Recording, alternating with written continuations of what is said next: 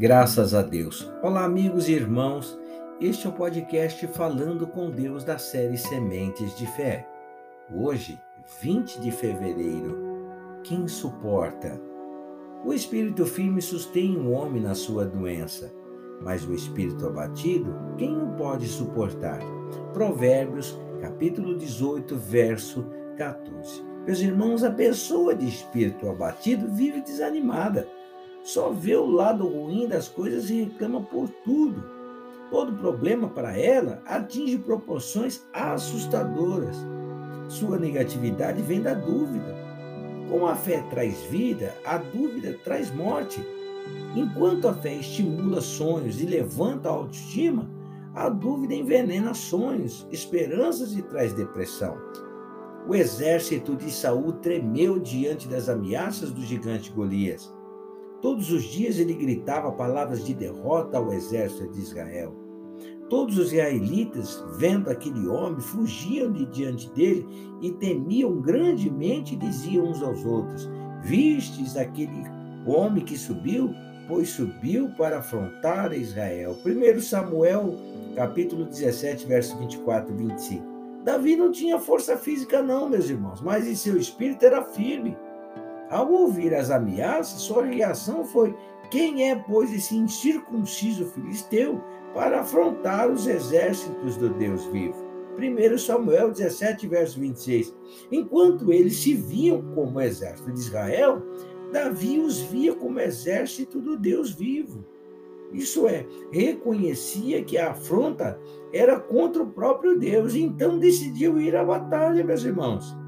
A firmeza de espírito de Davi vinha da certeza de que Deus estava com ele. Qualquer que seja a dificuldade, essa firmeza sustenta a pessoa. O espírito abatido transformou valentes soldados em frouxos. Um garoto pastor de ovelhas venceu a batalha. Venceu porque tinha um espírito firme. Enquanto você olhar para o tamanho do problema, não sairá do lugar.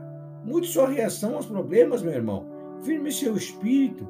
O que se levanta contra quem, o que se levanta contra quem é de Deus, se levanta contra o próprio Deus. É isso aí. Vamos vencer.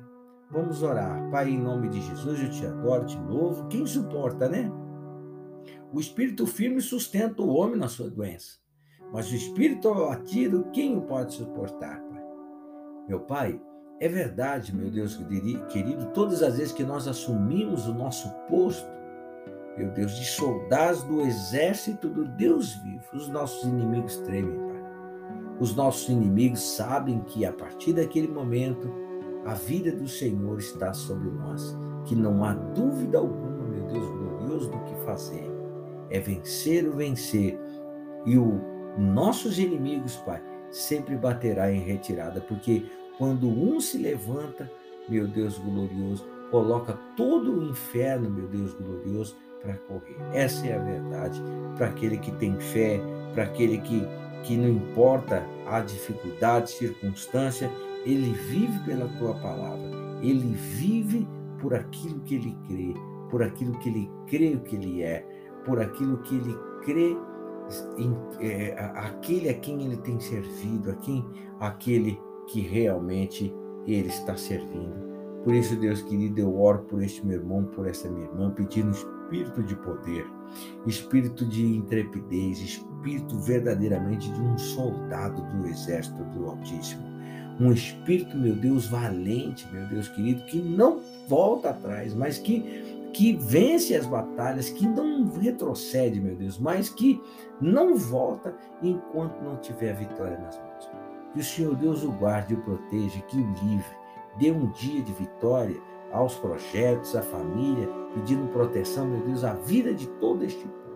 Em nome do Senhor Jesus Cristo eu oro e desde já lhe agradeço. Amém. E graças a Deus. Olha, meu irmão, mude sua reação diante dos problemas e veja o que acontece. Que Deus te guarde, que Deus te proteja, que Deus te abençoe, meu filho. Em nome de Jesus.